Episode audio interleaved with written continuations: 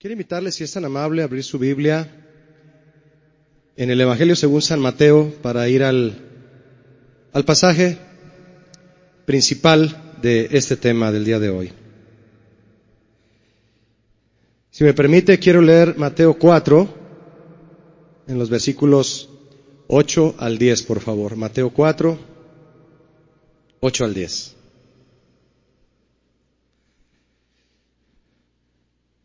Dice así la palabra del Señor. Otra vez le llevó el diablo a un monte muy alto y le mostró todos los reinos del mundo y la gloria de ellos. Y le dijo, todo esto te daré si postrado me adorares. Entonces Jesús le dijo, vete, Satanás, porque escrito está, al Señor tu Dios adorarás y solo a Él servirás. ¿Qué le dijo Jesús, mi hermano? Dígalo conmigo, al Señor, tu Dios, adorarás. Ese es el tema que quiero compartir con usted esta tarde. Al Señor, tu Dios, adorarás. Esta fue una de las propuestas tentadoras que Satanás hizo al Señor en la prueba que él experimentó en el desierto. ¿Cuántos han leído las otras dos? Fueron tres tentaciones sobresalientes, ¿verdad?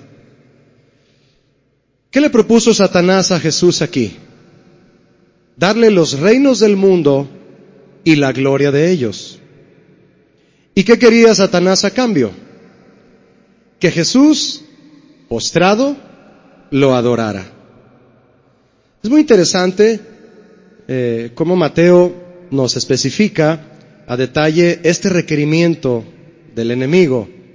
Me refiero a que le dijo, postrado, me adorares.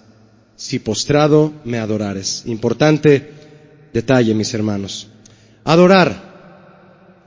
Y específicamente adorar al Señor es esencial en la vida de todo aquel que profesa ser cristiano. Adorar es la manifestación más importante del carácter y del estilo de vida de un hijo de Dios. Es la actividad espiritual que trasciende para la eternidad. Y es debido a esto que entender y asimilar bien el significado de lo que es adorar es imprescindible, mis hermanos. Es muy importante entender el concepto de adorar. Si yo le preguntara a usted, ¿adora usted al Señor? ¿Qué es lo primero que viene a su mente para responder esta pregunta? ¿Adora usted al Señor? Usted podría responderme, sí, yo adoro al Señor. O no sé si lo que hago es adorarle a Él. No sé cómo adorarle. O no adoro al Señor. ¿Cuál sería su respuesta? ¿Qué es adorar? ¿Sabrá bien la iglesia actual lo que es adorar a Dios? ¿Lo sabremos bien? Si buscáramos en un diccionario actual, contemporáneo, uh, la definición de adorar, nos encontraremos con muchas definiciones, mis hermanos. Debido a que esta palabra, aunque ha permanecido en el vocabulario del ser humano por generaciones, con el pasar del tiempo se ha vuelto una palabra ambigua. Es decir, cada generación le da su propia definición a adorar. Le da su propio sentido y su propio uso. Cada generación. Y muchas veces mal aplicado el concepto. Hoy se le dice te adoro a una mujer. Hoy se le dice te adoro a un hombre. Hoy se le dice te adoro a un hijo, a una mascota. Eres mi adoración, le dices al, al firulais. Hoy se, se le dice te adoro a un sinfín de cosas. Y el concepto queda muy, muy, muy efímero. Por eso es que buscar adorar la palabra en un diccionario contemporáneo nos llevaría a situaciones muy diversas en lo que es en lo que significaría realmente adorar para usted y para mí que somos hijos de Dios. ¿Le interesa saber como hijo de Dios qué es adorar en realidad? ¿A cuántos les interesa aquí? Qué bueno, ¿verdad? Qué bueno, a todos nos, nos interesa. Para la iglesia, el significado de adorar proviene de las acciones de hombres que sirvieron y adoraron al Señor acorde a sus demandas. Y ellos dejaron claramente plasmado, ¿en dónde? ¿En un diccionario? En la Biblia, ¿verdad? ¿Cuántos tienen Biblia? Dejaron plasmado en la Biblia qué es adorar al Señor. Déjeme decirle algo, mi hermano. La Biblia no nos da definiciones. La Biblia nos da principios. ¿Amén? Principios. Cuando Satanás le propone a Jesús que postrado lo adore, y Jesús le responde, no, al Señor tu Dios adorarás. En ambos casos, cuando Satanás dice, me adorares, y cuando Jesús dice al Señor tu Dios adorarás, en ambos casos de este verbo, adorar, la palabra adorar significa lo siguiente. Es un significado muy común, aprendido por la iglesia en los últimos años, pero quiero compartirlo con usted una vez más y ver lo que el Señor nos quiere enseñar. Es una palabra griega que significa eh, hacer reverencia, arrodillarse, postrarse, suplicar y muy particularmente significa dar obediencia. Adorar es dar obediencia. Yo creí que era cantar, Julio. Sí, es una forma de manifestarle adoración a Dios, pero el significado bíblico, el principio es dar obediencia en estas palabras que usó el Señor Jesús aquí. Esta es la traducción, mis hermanos, que corresponde con más frecuencia a la palabra adorar en el Nuevo Testamento. Es una palabra griega que se divide en dos partes. Muy interesante, mire. Pros y cuneo. Proscuneo. Significa ambas. Pros es hacia, cuneo es besar. Y el traductor para nosotros lo puso así, como el perro lame la mano de su amo. ¿Usted le ha puesto la mano a algún perrito? ¿Y qué hace el perrito en la mano? A menos que sea un pitbull, ¿verdad? Muy enojado. Los perritos lamen la mano. ¿A cuántos un perrito les ha lamido la mano? Es pregunta. A todos, a todos nos ha tocado eso. Bien. Esta comparación del acto de adorar con lo que hace un perro hacia su amo nos ilustra muy claramente la intención, la entrega, el corazón de un verdadero adorador al Señor. Escuche, Jesús está comparando con lo que hace un perrito común y corriente. ¿Habrá algo ahí? Bueno, usted y yo sabemos de lo que un perro común es capaz de hacer. Y lamerle la mano al amo es, en, es el resumen de toda la entrega, la fidelidad y la lealtad que este animal ofrece sin ningún interés, sin ningún cuestionamiento y sin ninguna exigencia. Y su deseo principal, por instinto de un perro, es estar con su amo. ¿Sabe usted que cuando usted se va de casa y deja a su perrito, el perrito tiene una sensación de que usted probablemente no va a volver? El perrito no sabe, ah, en tres horas vuelve. ¿Sabe usted que el perrito no sabe eso? Si usted se despide del perro y él se queda ladrando y llorando porque usted lo dejó, él tiene una sensación de que usted lo está dejando. Por eso cuando usted vuelve, él le brinca y le hace fiesta, porque usted volvió. Y él no sabe si usted va a volver. ¿No le parece hermoso el instinto? El perrito no usa reloj y dice, ah, al rato vuelve, me voy a echar tranquilo. Ah, no. Él le hace fiesta a usted cuando vuelve porque él, para él, el hecho de que usted vuelva es lo máximo para él. Ahora, usted puede darle croquetas de 500 o de 15 pesos el kilo. Dejarlo en la azotea a pleno sol o en la lluvia. No lo haga, por favor. Baje a su perrito de la azotea ya, mi hermano, eh, por favor. Usted puede dejar al perrito en la azotea, en el sol o en la lluvia, dejarlo cuatro días sin comer, dejarlo sin bañar o sin llevarlo al veterinario si se enferma. Hágale todo eso al perrito. Pero le aseguro que si usted vuelve a extenderle la mano, se la va a lamer.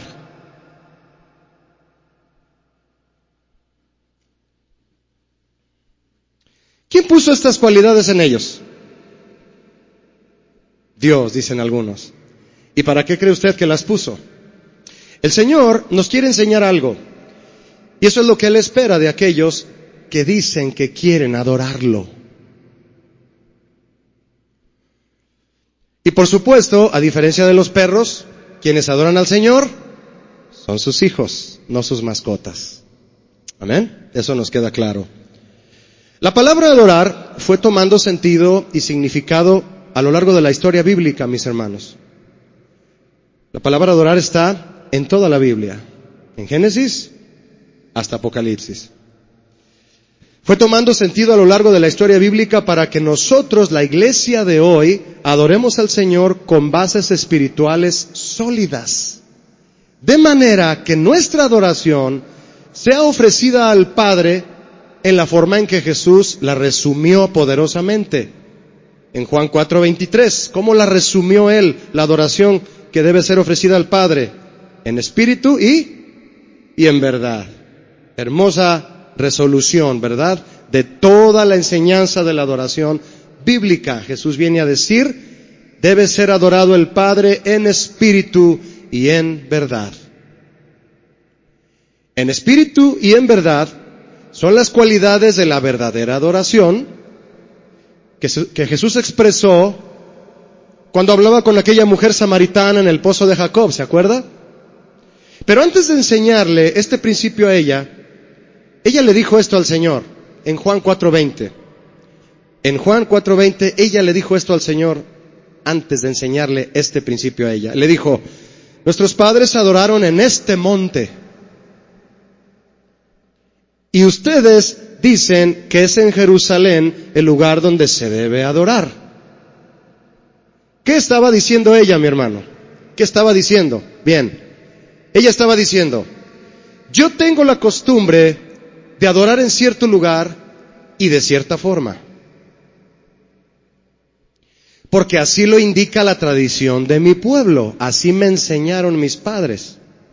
Pero los judíos, ustedes, le dice a Jesús, dicen que es en otro lugar donde se debe adorar y de otra forma. Mire, ciertamente esta mujer buscaba una respuesta. Eh, de dónde y cómo se debe adorar al Señor. Y aunque ella tenía la intención de debatir, porque sí la tenía, aferrada a su tradición, finalmente ella abrió su corazón y pudo aprender el dónde y cómo se debe adorar al Padre. Jesús le dijo en el 21, en el siguiente verso, le dijo, mujer, créeme. ¿Cuántos le creen a Jesús aquí? Que la hora viene cuando ni en este monte en el que tú dices, ella, el que ella decía, ni en Jerusalén, el que dices que nosotros decimos, adoraréis al Padre. ¿Qué significa esto? El lugar y las tradiciones no son lo que determinan la verdadera adoración al Padre. Por eso adoración no, no, puede ser extraído, mi hermano, el concepto de un diccionario actual. Para que usted y yo vengamos a la iglesia a adorar al Señor. No puede ser extraído de un diccionario. No. Jesús dijo entonces, el lugar y las tradiciones no son lo que determinan la verdadera adoración al Padre. Muchos creen Estar ofreciendo adoración a Dios en base a eso, lugar y formas. Es que, es que yo voy a esta iglesia y ahí sí siento que adoro a Dios. Ok. Es que con estos cantos sí siento que adoro a Dios. Ok. Lugar y formas.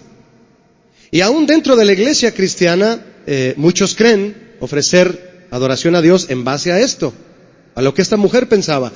Y esto es debido, mis hermanos, a que muchos líderes, como aquel tiempo los fariseos, muchos líderes ya no distinguen entre tradición y mandamiento. y guían a los creyentes bajo un concepto de adoración plenamente humano, una adoración ofrecida a Dios basada en ideas humanas, pero no verdadera adoración en espíritu y verdad como Jesús lo resumió y tenemos que estudiarlo en la palabra de Dios. En Mateo 7:9 Jesús dijo a los fariseos, bien invalidáis, les estaba diciendo, ustedes invalidan el mandamiento de Dios para guardar su tradición. Fíjese lo que les dijo, ¿eh? Con sus tradiciones ustedes ahogan el mandamiento de Dios.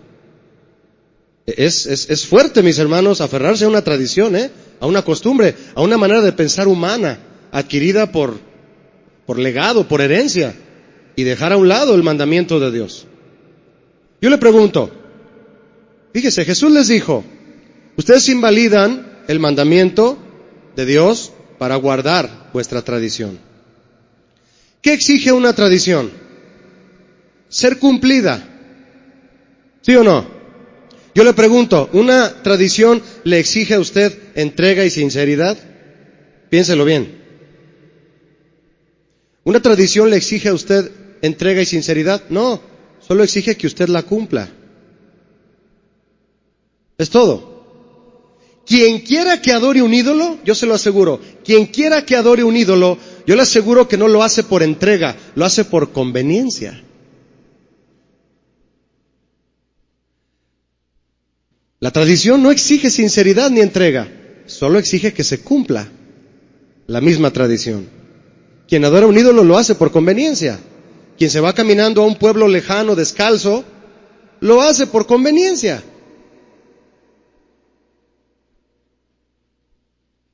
¿Y nosotros qué? ¿Adoramos a Dios por conveniencia? ¿O lo adoramos con entrega y sinceridad? Porque no lo adoramos por tradición. Una tradición es una imposición humana que se antepone al mandamiento divino y confunde al creyente de lo que Dios espera de él. Cumplir la tradición agrada a los hombres, pero cumplir el mandamiento agrada a Dios. Todas las religiones, todas, adoran a sus dioses en base a sus tradiciones. Todas las religiones. No estoy hablando del cristianismo, ¿eh? Todas las religiones adoran a sus dioses en base a tradiciones. Si nosotros, mi hermano, usted y yo, adoramos al Señor en base a tradiciones, y aún peor, bajo un concepto personal, entonces somos religiosos. Así es. Pero en el cristianismo adoramos al Padre en base a sus mandamientos y principios. ¿Cuántos dicen amén a esto? Adoramos al Padre en base a sus mandamientos y principios. Por eso debemos adorarlo cada vez de mejor manera, mi hermano, porque tenemos más entendimiento de lo que es adorarle a Él. Y vamos a ver más a fondo qué es esto. Mire lo que Jesús dijo a la mujer después de lo que, del verso 21 ahí en Juan capítulo 4. Voy a leer Juan, eh, Juan discúlpeme, Juan 4, 22. Dice así. Fíjese lo que le dijo. Ponga mucha atención, por favor. Vosotros adoráis lo que no sabéis. ¿Ya lo leyó? Ustedes adoran, pero no tienen, no tienen idea de qué adoran o por qué adoran. No tienen fundamento. Fíjate lo que le dijo, adoráis lo que no sabéis. Nosotros adoramos lo que sabemos. Porque la salvación viene de los judíos. Esto tiene una connotación eh, histórica, ¿verdad? Y, y de conocimiento aquí, porque Jesús se refería a que la salvación vendría a través de un judío, a través del Señor Jesús. Por eso le hizo esta observación. Pero fíjese en las primeras palabras. Yo le dije a usted, si usted adora a Dios bajo su concepto personal o bajo tradiciones, usted no lo está adorando. Mire, vosotros adoráis lo que no sabéis. Usted puede, mi hermano, tener una buena definición o concepto personal de adoración. Pero si usted no conoce el principio bíblico de la, adoración, no podrá adorar a Dios en espíritu y verdad. Y luego Jesús le dice, nosotros adoramos lo que sabemos, porque la salvación viene de los judíos. Lo que Jesús le está diciendo a la mujer es esto. Tú adoras a Dios sin ni siquiera conocer su plan de salvación, porque le dijo, adoras lo que no sabes. Adoras a Dios sin ni siquiera conocer su plan de salvación. Eres creyente, pero no cristiana.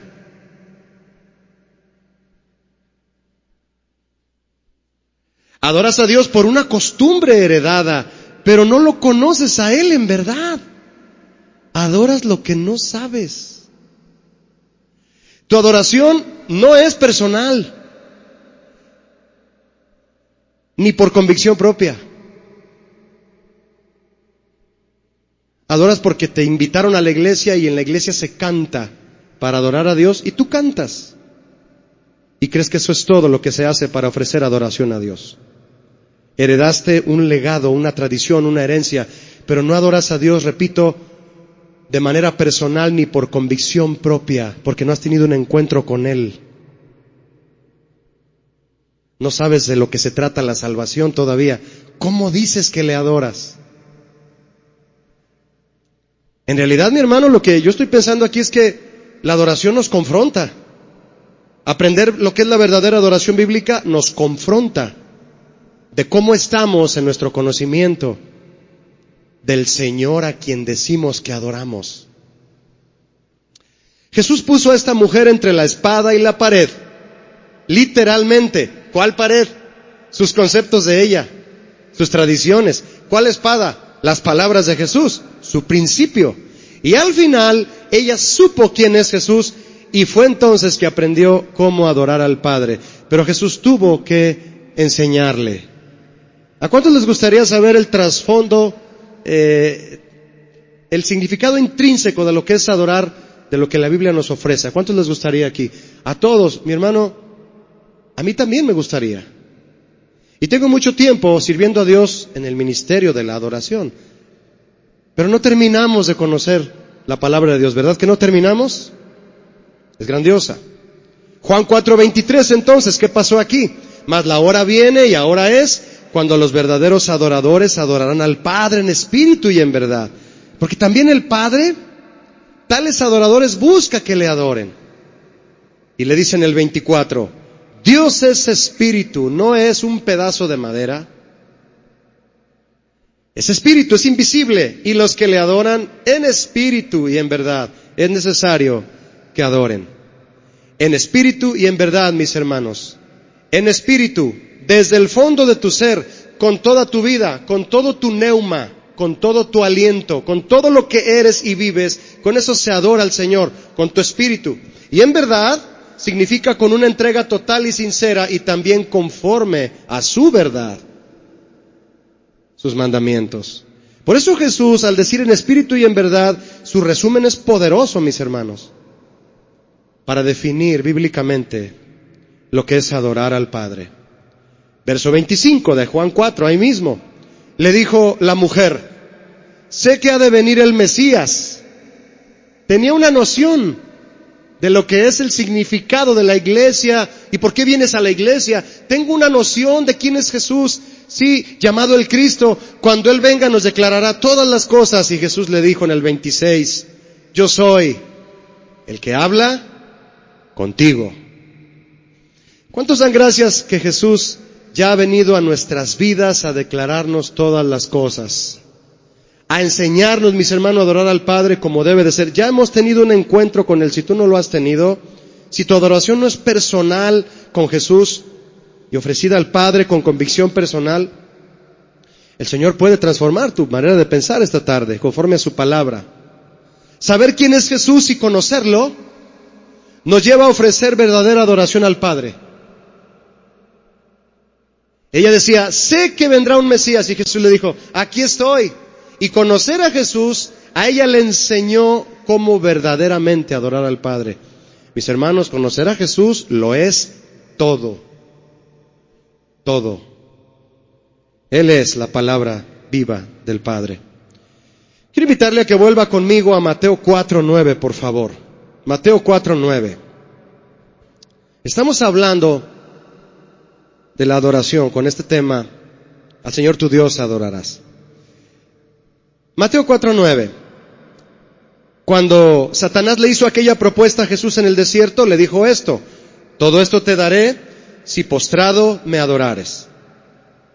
Bien, el hecho de que Satanás haya usado estas dos palabras en su propuesta, postrarse y adorar, dos palabras aquí, tiene un trasfondo importante para nosotros, mi hermano. Mire, hay un pasaje, el cual es uno de los primeros que menciona la palabra adorar en la Biblia, mucho antes que el Señor diera sus mandamientos a Israel, escritos en Éxodo y Deuteronomio, que fue precisamente de donde Jesús sacó su respuesta a Satanás, cuando él le dijo, no, porque solo al Señor tu Dios adorarás y solo a Él servirás.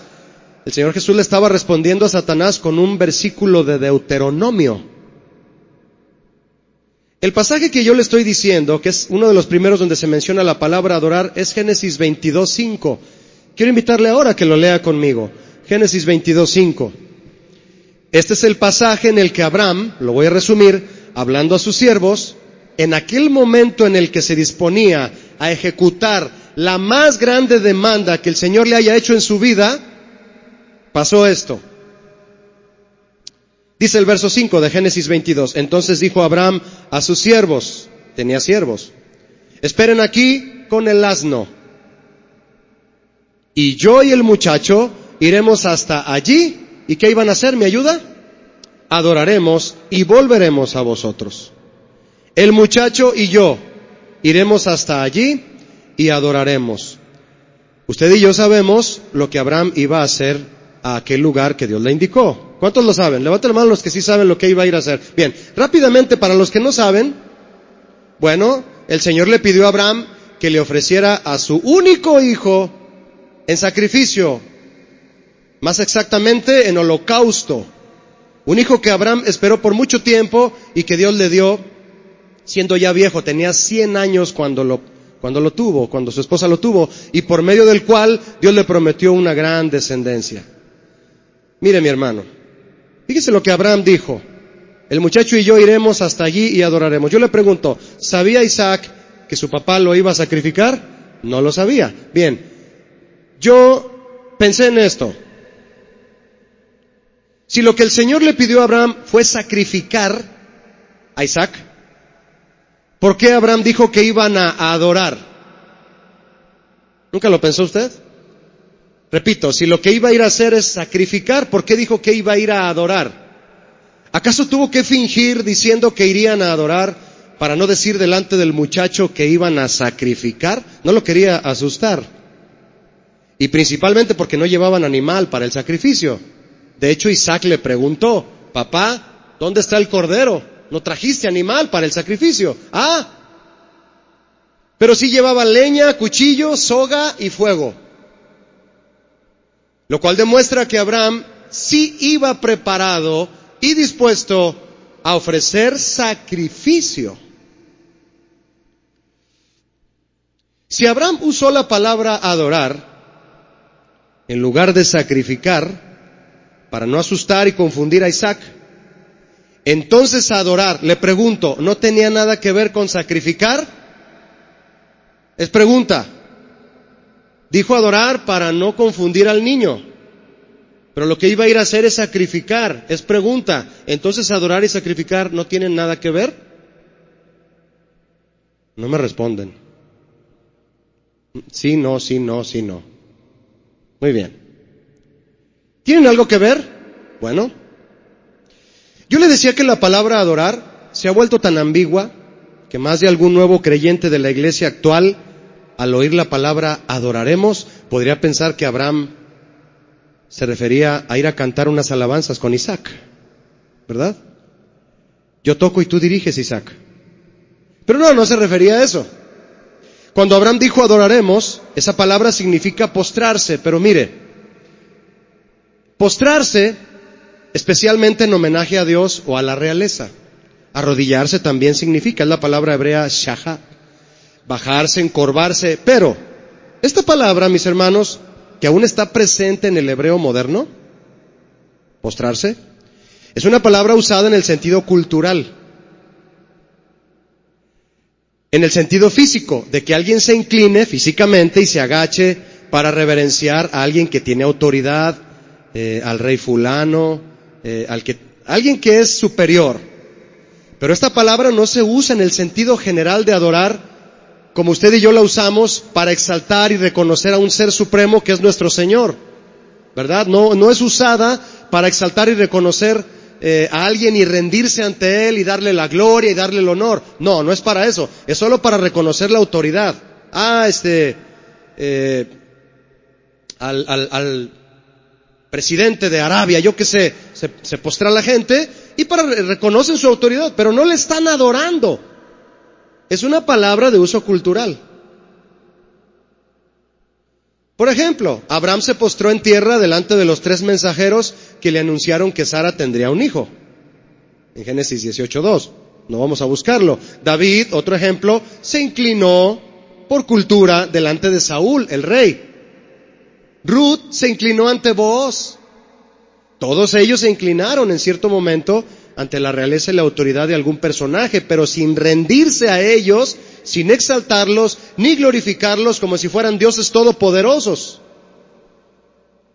No, no los adoraron de esa manera. Entonces, esta acción era parte de la cultura de Abraham, era parte de sus costumbres. Y déjeme decirle que él lo hacía delante de Dios. Y cuando dijo que él y su hijo irían a adorar, Shahá, ciertamente se refería a que irían a postrarse, a inclinarse, a arrodillarse ante el Señor como él solía hacerlo. Si se postraba ante una autoridad humana, con mayor razón se postraba ante la autoridad de Dios. Abraham conocía al Señor. Y subió con su hijo y diciéndole, vamos a postrarnos delante de Dios. Dijo, ah, sí, papá, está bien. Se quedó pensando Isaac, sacrificio no, porque no traemos animalito. Ah, sí, te acompaño, papá, a postrarnos delante de Dios. Pero esta vez, iban a ir que iban a ir a postrarse, el Señor le pidió a Abraham algo más que postrarse ante él. Le pidió algo que era fuera de lo cultural, algo fuera de lo que estaba acostumbrado. ¿Te ha pedido Dios a ti algo fuera de lo que estás acostumbrado? Dices, muy seguido, Julio. Bueno, el Señor le pidió a Abraham algo fuera de lo tradicional, algo que Abraham no esperaba. Y por lo tanto, no le fue fácil. ¿Quién está dispuesto a matar a su hijo en un altar? Abraham. le pidió a su hijo en holocausto, lo cual convierte, mis hermanos, un simple acto de postrarse en algo muy serio. Lo convierte de ser una costumbre cultural, inclinarse ante la realeza de alguien, lo convierte en un compromiso. Porque cualquiera puede postrarse, mostrando física y visiblemente que reconoce la autoridad o la realeza de algún ser, pero eso no significa que se ha entregado y se ha rendido ante la grandeza y los designios de aquel ser. No significa eso. ¿Verdad que hay gente que se puede postrar y no significa que están entregados a ese ser a ante quien se postran? No. Y más si es un ídolo. Los adoran por conveniencia, no con sinceridad. Hay quienes se postran ante Dios, pero sin la menor disposición a entregar lo que Él les pide. ¿Ya está ligando usted lo que es verdadera adoración? Se postran sin la menor disposición a entregar lo que Él les pide. Y mucho menos si constituye un sacrificio, un precio para ellos. Por lo tanto, su adoración es solo por cultura por tradición, por años de estar en una iglesia, probablemente. Es una adoración religiosa. También hay quienes en algún momento de su vida entregan a Dios lo que Él les pide, sí, pero a regañadientes, sin la más mínima actitud de humillación y reconocimiento al Señor. Entregan lo que Dios les pide, pero no se postran no involucran un corazón contrito y humillado y agradecido por lo que su adoración es forzada, obligada, sin amor, y al hacerlo así, un día desertarán y se irán. El rey David, después de haber pecado terriblemente, cometiendo adulterio y asesinando al esposo de aquella mujer, se dispuso a ofrecer decenas de animales en sacrificio para sentirse mejor, para pedir perdón. Pero estos finalmente no, lo, no lograron hacerlo sentir mejor delante de Dios hasta que el Espíritu Santo le revela lo que Dios realmente esperaba de él. Y en un canto de adoración le dice al Señor, en el Salmo 51, versos 16 y 17, le dice al Señor el rey David, porque no quieres sacrificio que yo lo daría. No quieres holocausto. Los sacrificios de Dios, ¿qué son, mi hermano? ¿Me ayuda? El espíritu quebrantado, al corazón contrito y humillado, no despreciarás tú, oh Dios. Ahora, esto que está diciendo David aquí, no quiere decir que él dejó de ofrecer animales en sacrificio, no. Quiere decir que seguiría ofreciéndolos, pero ahora con un corazón contrito y humillado, postrado, rendido, que reconozca la grandeza y la autoridad de Dios sobre su vida. Ya estamos acuñando, mi hermano, lo que es adorar a Dios. Aquí surge una conclusión importante. En la verdadera adoración a nuestro Dios tiene que ver el sacrificio que le traemos y el corazón con el que se lo ofrecemos. Amén. Tiene que ver el sacrificio que tú le traes a Él y el corazón con que se lo traes. Para que sea verdadera adoración, número uno, el corazón tiene que postrarse, reconocer a Dios y rendirse a Él contrito y humillado. Pero para que no solo sea un acto cultural, tu sacrificio debe ser una ofrenda que le agrade a Él totalmente.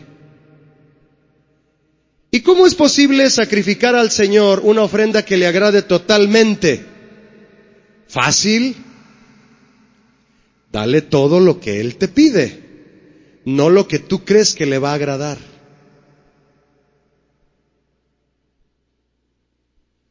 ¿Cuántos quieren ofrecerle al Señor una ofrenda que le agrade a Él totalmente? Te lo voy a decir nuevamente, no le des lo que tú crees que le va a agradar. Dale lo que Él te pide. Somos muy astutos, ¿no? Somos muy astutos. Señor, te traje esto. Espero que te guste. No es lo que yo te estoy pidiendo. Cuando el Señor le pidió, su hijo Abraham, le ordenó ofrecerlo en holocausto. La palabra holocausto significa sacrificio entero, que se quema todo. Ninguna pieza queda para el sacerdote. Todo el animal se tiene que quemar, menos la sangre. Era ley. Todo el. Señor, de este animal, porque déjeme decirle que en la ley cortaban ciertas piezas del animal para que el sacerdote comiera y lo demás se ofrecía en sacrificio, la grosura y otras cosas del animal. Pero cuando se trataba de holocausto, el holocausto, mis hermanos, era el animal entero, extraída la sangre, quemado completamente. No, no, todo es para mí, dice el Señor, nada va a ser para ti. Ahora ya entiende usted lo que es ofrecerle holocausto al Señor. Darle todo lo que Él le pide a usted, no lo que usted cree que le va a agradar. ¿Te ha tocado que vas al, quieres ir al restaurante que más te gusta de la ciudad y llegas y está cerrado y te tienes que conformar con un lugar que viste abierto? Y dices, bueno, pues tengo hambre, tengo que cenar algo, no alcancé mi lugar favorito abierto. Y llegas y ahí estás, no te gustó mucho la comida, ¿verdad? Porque tenías unas ganas de ir a aquel restaurante y te quedó este nada más. Y, querías comer este espagueti, camarones y tuviste que irte al pozole. Bueno, no está nada mal, ¿verdad? Pero la verdad no, la comparación no estuvo buena, ¿verdad? Te vas a los hot dogs. No te quedó otra más que lo único que hallaste fue los hot dogs abiertos. ¿Quedarías satisfecho? ¿Sí o no? No, mis hermanos. Si Dios te pide holocausto, Yo te pregunto, ¿qué te está pidiendo el Señor en estos días? Algo que sabes que tú se lo debes de dar. Se lo debes de dar entero. Enterito. ¿Quieres agradarlo? Dale lo que Él te pida, no lo que tú creas que le va a agradar. Sacrificio entero le dio a Abraham. Tuvo toda la intención. Sí te lo doy al Señor. Usted puede tomar, mi hermano, una postura física, postrarse físicamente, inclinarse o de rodillas dobladas ante el Señor, pero si usted no ofrece holocausto, su postura no pasará de ser un acto cultural y religioso. No podemos juzgar al religioso que va descalzo caminando hasta un pueblo para agradecer a su ídolo. No lo podemos criticar cuando nosotros hacemos lo mismo. Dicho de otra forma más moderna, podemos cantar al Señor las más hermosas canciones con las más hermosas letras de reconocimiento y exaltación, pero si no le entregamos la vida entera en sacrificio al Señor, si no le damos todo lo que Él nos pide, sin reservas y cueste lo que cueste, no será verdadera adoración. ¿Y qué es lo que el Padre busca? Verdaderos adoradores. Camino de aquel monte, Abraham pudo haberle dicho a su hijo, vamos a postrarnos ante el Señor Isaac, a reconocer su grandeza y su soberanía. Pero ¿qué pasó al llegar arriba, mis hermanos? Génesis 22, 9. ¿Me acompaña a Génesis 22, 9? Dice así, y cuando llegaron al lugar que Dios le había dicho, edificó allí Abraham un altar y compuso la leña y ató a Isaac su hijo y lo puso en el altar sobre la leña. Y extendió Abraham su mano y tomó el cuchillo para degollar a Isaac. Mis hermanos, se postró Abraham junto con Isaac ante la grandeza de Dios como un, como un acto de tradición para respetar a Dios, sí, pero también ofreció su holocausto. El acto de adoración verdadera estaba completo. ¿Tú le quieres eh, ofrecer al Señor adoración completa? Completa. De verdad. Abraham lo hizo. El acto estaba completo. No solo te postres reconociéndolo a Él, mi hermano. Dale lo que Él te pide. Para que tu acto de adoración esté completo. Abraham no solo se postró ante la grandeza de Dios, sino que se dispuso a ofrecer el holocausto que Dios le pidió. Verso 11. Entonces el ángel de Jehová le dio voces desde el cielo, le gritó, Abraham, Abraham. Y Abraham respondió, aquí estoy, llorando tal vez, ¿verdad? Nervioso, pero dispuesto.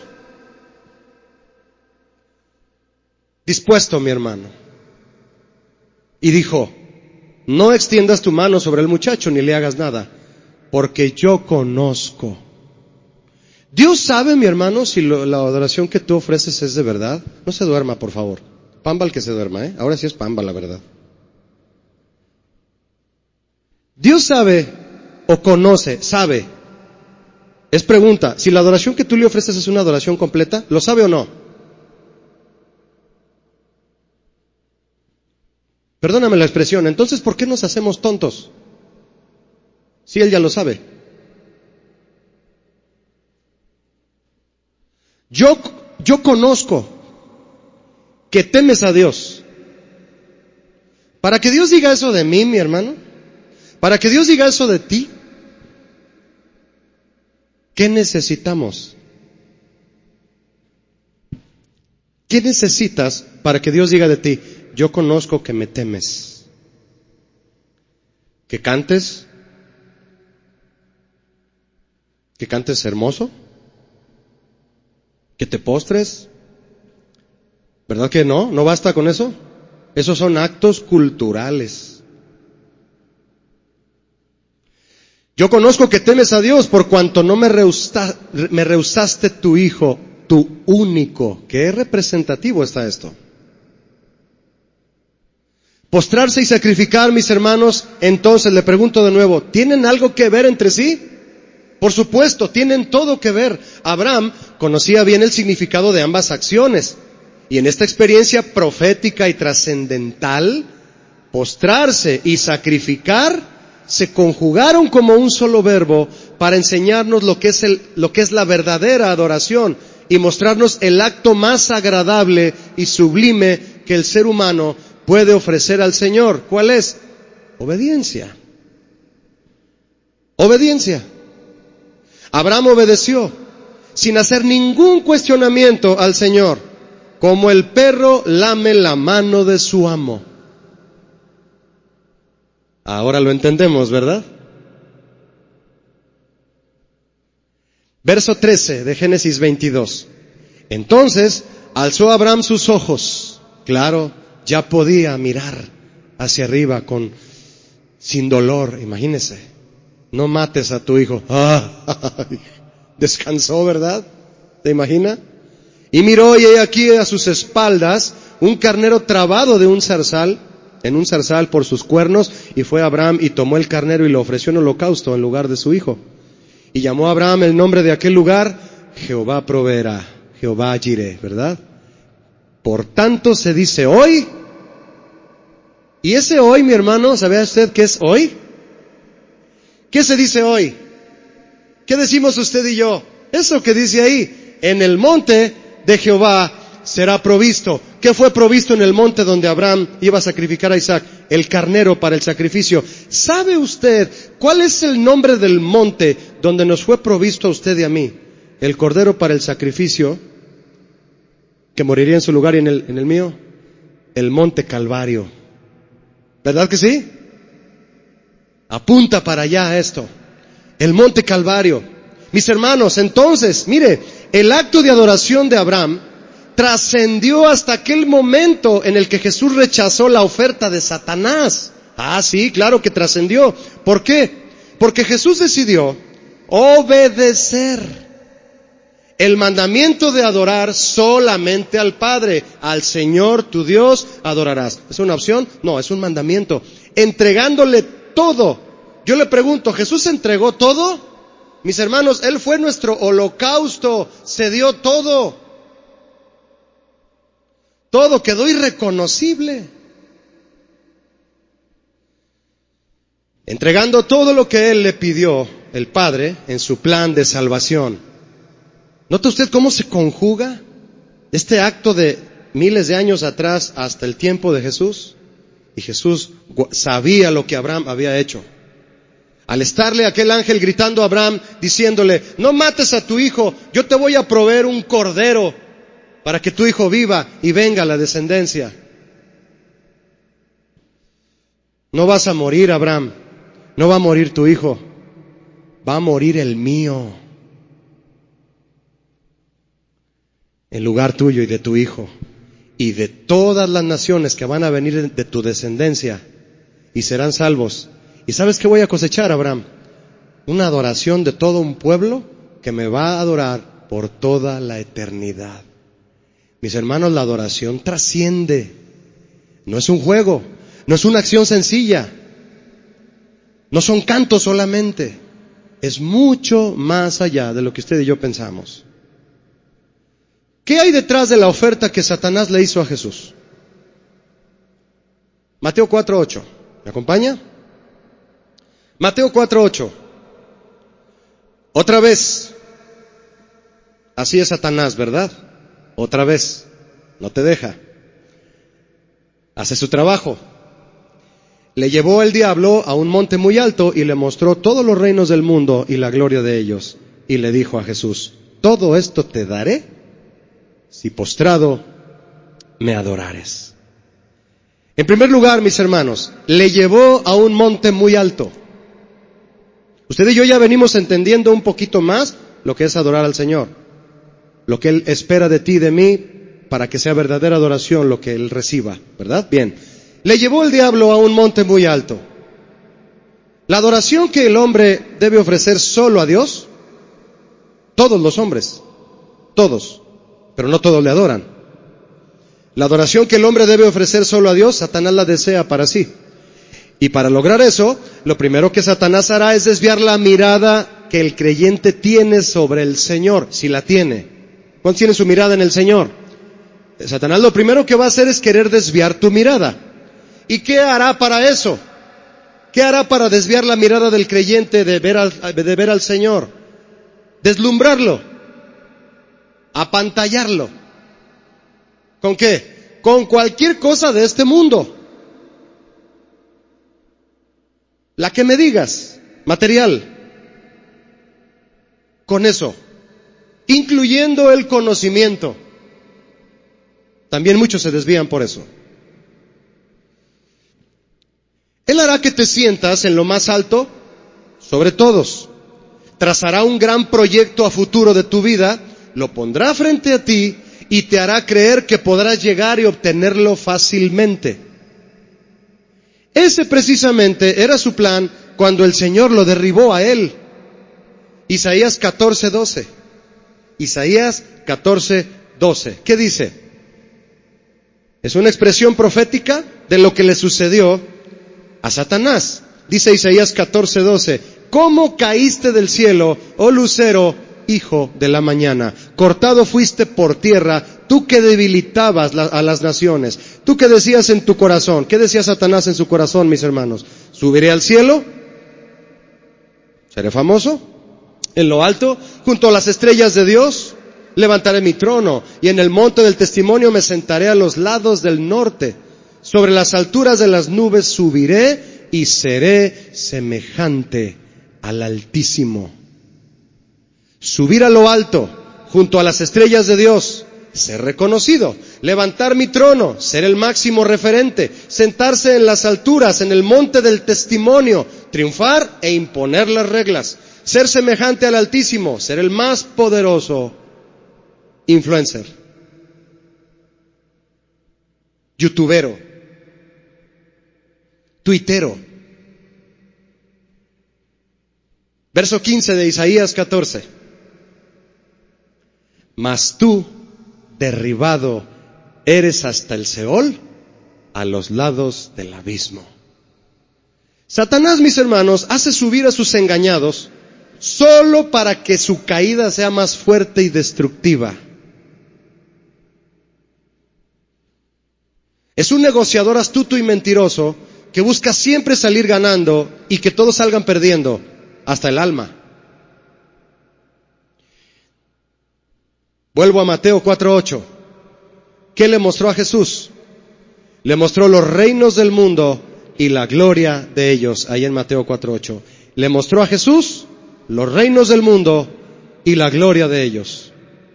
Los rascacielos, los mejores teatros, los mejores auditorios, las más grandes empresas, los más grandes proyectos, los más grandes negocios, lo más productivo, todo eso se lo puso a él desde arriba, lo colocó, en una lucha mental. Yo le pregunto, mi hermano, ¿tenía Satanás poder para dar a Jesús los reinos del mundo? El príncipe de este mundo pecaminoso, ofreciéndole la gloria del mundo al creador y rey del universo.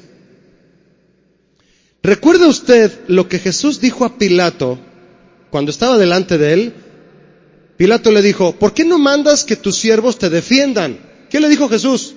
Mi reino no es de este mundo. Jesús, mis hermanos, ya era rey. Lo que quería Satanás era que Jesús confundiera su identidad. Escucha esto. Satanás quería que él confundiera su identidad y su misión. Su misión era hacerse humano para morir por los pecadores. Él no confundió su identidad y su misión. Pero muchos sí caen en esa trampa. El Señor les da el honor de ser hijos de Dios, los llama a servirle, pero muerden este anzuelo. Y aún hasta líderes y pastores que sirviendo a Dios se enredan en los asuntos del mundo y su política desvían su atención del plan de Dios hacia el poder del mundo y terminan buscando lugares altos.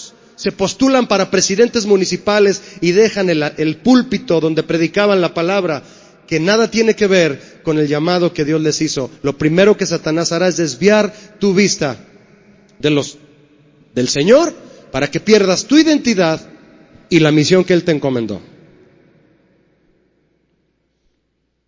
Con todo y lo que tú haces, mi hermano, particularmente.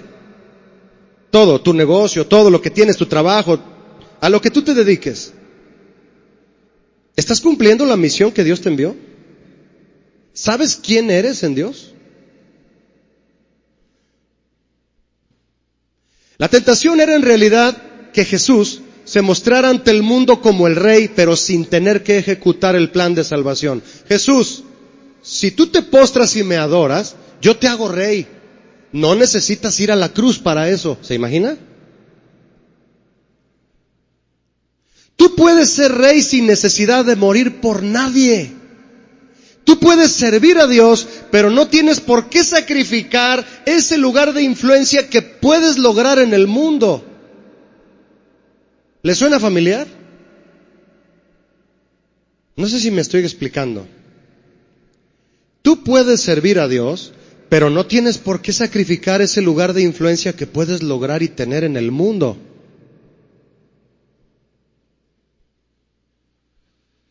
Alguna vez compartí esto con los jóvenes y lo comparto con usted.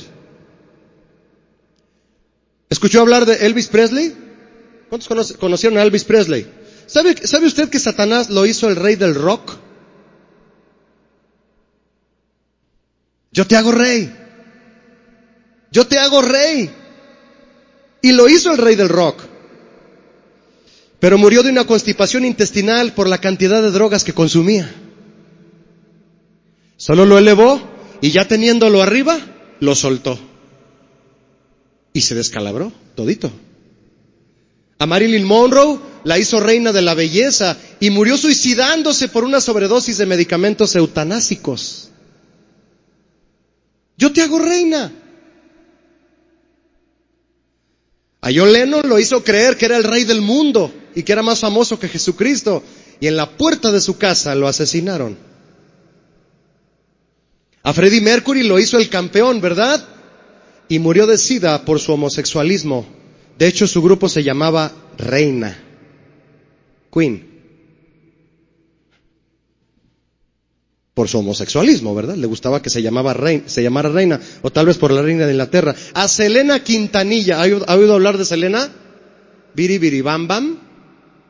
La hizo la reina del Tex-Mex y murió asesinada por una de sus envidiosas admiradoras. ¿Quieres ser rey? ¿Quieres elevarte? ¿Quieres ser famoso? ¿Quieres estar en las alturas? ¿Quieres ir a las ligas mayores? Yo te lo hago, dice Satanás. Yo, yo te llevo ahí. Si postrado me adorares. Eso pide Satanás a cambio de lo que ofrece. Si postrado me adorares. Lo mismo que Dios le pidió a Abraham. Satanás le pidió a Jesús lo mismo que Dios le pidió a Abraham. Es un copión que te postres a lamer la mano como el perro la lame a su amo. Eso quiero que hagas, Jesús. Que lo reconozcas como supremo y le ofrezcas sacrificio. ¿Sacrificio a Satanás? Sí. Él quiere que le ofrezcas sacrificio, ¿sabías, mi hermano? Sí. ¿Cómo? Sacrificando el cristianismo y la salvación que Jesús te da y corras detrás de todo lo que Él te ofrece. Así es como se adora a Satanás. ¿O cómo se le adora? Uniéndote a una secta diabólica que abiertamente le rinda culto. No, eso no es necesario. Con, con, abandonar la voluntad de Dios y vivir de acuerdo a los placeres de este mundo, ya estás adorando y rindiéndote a Satanás por completo.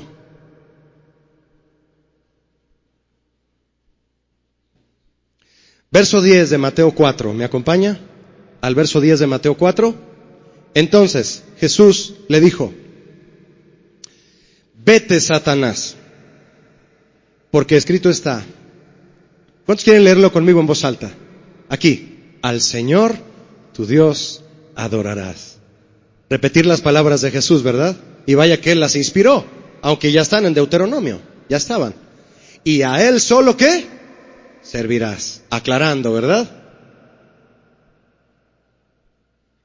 Todas las respuestas de Jesús, mi hermano, a las tentaciones del enemigo fueron basadas en los mandamientos escritos en Deuteronomio 6 y 8. Todas, las tres de Mateo 4. Las tres respuestas, las tres respuestas son de Deuteronomio 6 y 8 cuando usted guste leer todo Mateo 4. Mateo 6.13, discúlpeme, Deuteronomio 6.13 dice lo siguiente, vamos a leerlo, Mateo 6, 13. Dice así, a Jehová, tu Dios, temerás y a Él solo servirás. Y por su nombre jurarás. ¿Cuántos lo leyeron ya? El mandamiento. Temerás se refiere a una actitud de profundo respeto que incluye adoración, de lo que ya hablamos. El amor también incluye el servicio al Señor y la obediencia a sus mandamientos. Todo eso incluye temor. Todo eso. Jurarás aquí, para explicárselo, es un término hebreo que se refiere a hacer promesas, pero para el Señor. Aclaro, hay otras versiones que lo explican mejor. Si vas a hacer una promesa, hazla para el Señor. Eso significa jurarás por su nombre. Solo para explicárselo ahí. Bien, mire mi hermano, Jesús hacía valer la ley de Dios en todo tiempo. Cuando le respondió a Satanás, al Señor tu Dios adorarás.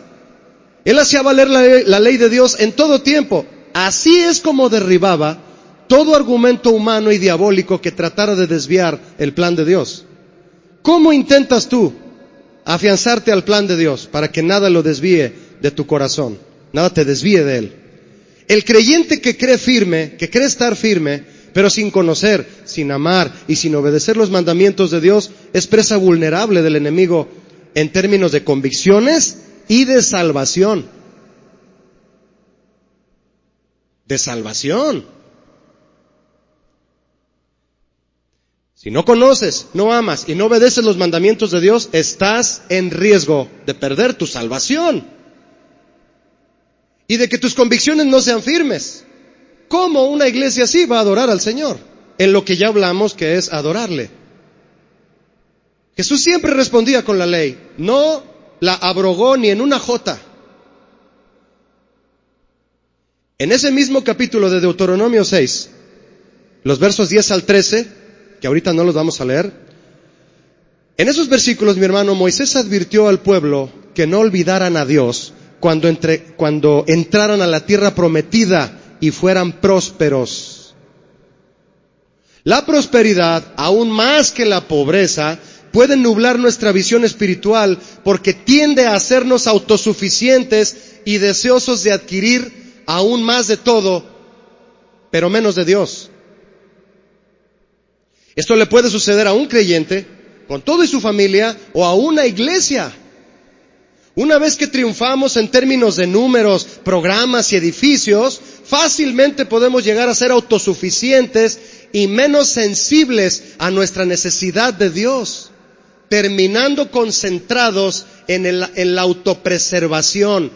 Yo quiero, yo, quiero un futuro seguro, yo, yo me voy a pensionar, yo, yo quiero esto, quiero estar seguro, la autopreservación, en eso ponemos nuestros ojos más que en la gratitud y en el servicio a Dios. ¿Por qué negó Jesús la oferta de Satanás? No, al Señor tu Dios adorarás y fue a la cruz y luego nos enseñó diciéndonos, ¿quieres seguirme? Toma tu cruz y sígueme. Y ofrece tu ser entero en holocausto al Señor. Ofrenda completa, agradable. No solo te postres como un acto cultural. Dame lo que te pido. Y me ofrecerás verdadera adoración. Y Jesús lo hizo. Es el holocausto de, del olor más fragante que el Padre haya recibido en su nariz. ¿Cuántos creen esto? Ofrenda agradable, mi hermano la sangre de Jesús por usted y por mí. Gracias a Jesús, su ofrenda y la mía huele bien delante del Padre. ¿No le da gracias a Jesús por eso? Huele bien. Si tú le cantas a Dios de corazón, huele bien. Si tú te arrepientes de tus pecados y cantas una canción de, reivindicación, huele bien. Y si lo haces enteramente entregado a Dios diciéndole, Señor, no te quiero fallar, aunque lo hago yo te quiero servir de corazón y me voy a alejar del mundo. Yo no voy a aceptar ofertas que me roben de, de, cumplir el plan que tú me has dado para mi vida. Yo no voy a tomar el camino fácil. Yo quiero tomar mi cruz, Señor, y seguirte. Decirlo es fácil. ¿Verdad que decirlo es fácil? Sí. Pero ese compromiso, mi hermano, es lo que hace, es lo que hace completa la ofrenda de adoración completa. ¿Cuántos quieren eh, ofrecerle a Dios un holocausto sabemos lo que es, ¿verdad? Levanta tu mano si tú lo quieres hacer. Es tu vida entera quemada. Nada para ti. Van a quedar cenizas de ti, mi hermano. Van a quedar cenizas de mí. Eso es un holocausto. Quiero invitarte para cerrar este tema e invitarte a adorar al Señor con una canción. Deuteronomio 6, 10 al 13. Ya está en la pantalla. Quiero invitarte a leerlo conmigo con toda atención. ¿Recuerdas lo que te dije como conclusión antes de decirte que vamos a cerrar este tema? Que hay que cuidarnos cuando el Señor nos bendiga o cuando logremos algo secularmente hablando, no desviar nuestra mirada. Fíjate lo que Moisés dijo al pueblo en Deuteronomio 6. Cuando Jehová Dios te haya introducido en la tierra que juró a tus padres, Abraham, mire ahí está Abraham, Isaac, ahí está Isaac y Jacob, que te daría en ciudades grandes y buenas, fíjese lo que dice, que tú no edificaste. ¿Qué le está diciendo Dios a su pueblo, mi hermano? Yo te estoy dando una ciudad para que vivas y a ti no te costó. Yo te la estoy dando, por eso no, no pongas tus ojos en la ciudad, no desvíes tus ojos de mí porque yo te la di. El rey David decía, de lo recibido de tu mano te damos, Señor. No tengo mis ojos en mi cuenta de banco, tengo mis ojos en ti, porque lo que tengo es tuyo. O sea, once, y casas llenas de todo bien. Fíjese dónde los llevó el Señor. Casas llenas de todo bien que tú no llenaste. ¿Crees que a ti te costó lo que has recibido? No desvíes tus ojos a eso. Yo te lo di. Tú no llenaste. Y cisternas cavadas que tú no cavaste. Viñas y olivares que no plantaste.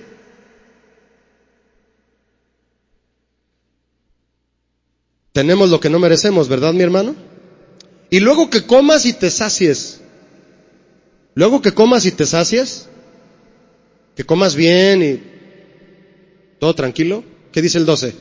Cuídate de no olvidarte de Jehová, que te sacó de la tierra de Egipto, de casa de esclavitud. ¿Y me ayuda a leer el 13 en voz alta otra vez? ¿Todos? Aquí. A Jehová, tu Dios, temerás, adorarás y a Él solo servirás. Y por su nombre jurarás. ¿Alguien aquí quiere adorar al Señor? ¿Estamos ofreciendo verdadera adoración, mis hermanos? ¿Lo estamos haciendo? ¿Y puestos nuestros ojos en Él? ¿Se considera usted ahora ya un verdadero adorador? ¿Le gusta cantar? Dígame que sí, por favor. ¿Sí? A mí también. Pero estamos dispuestos a adorar. Podemos ofrecerle a Dios un acto cultural. Me postro ante Él, ¿sí? ¿Cuántos se postran en su cama al orar? O en la sala, te postras. ¿Verdad que es hermoso? Postrarte en un lugar, en tu casa y Señor, vengo a buscarte postrado de rodillas. ¿Quién te tumba? Nadie.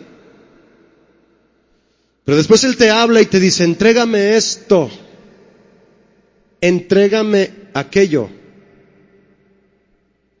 Y ahí es donde tú vas a mostrarle a Él una adoración completa cuando le des ese holocausto, tu corazón totalmente rendido a Él. ¿Estamos dispuestos a adorar, mi hermano? Al Señor, tu Dios, adorarás. Quiero invitarte a ponernos de pie en un silencio reverente al Señor, ¿te parece? Vamos a cerrar nuestros ojos. Yo quiero invitarles a que adoremos al Señor esta tarde. Como iglesia, como hermanos, unidos con una canción. Señor, cerramos nuestros ojos como un acto de fe, como una hermosa tradición, una hermosa costumbre que edifica nuestras vidas, Señor, porque no lo hacemos solo por costumbre. Lo hacemos, Señor, porque sabemos que te estamos entregando, queremos hacerlo. Entregarte nuestro corazón, Señor, como ofrenda, en sacrificio. Cierra tus ojos, mi hermano. ¿Cuántos quieren levantar sus manos ante Él unos momentos y decirle, Señor, tu palabra me hace entender lo que es verdadera adoración. Padre, si yo te he ofrecido una adoración incompleta, si no, no he obedecido el mandamiento totalmente, esta tarde, Señor, al alzar mis manos, al declararte mi amor, mi obediencia, yo quiero decirte, Señor, yo quiero ofrecerte verdadera adoración, verdadera alabanza, Jesús, con todo mi corazón. Vamos a dársela, mis hermanos.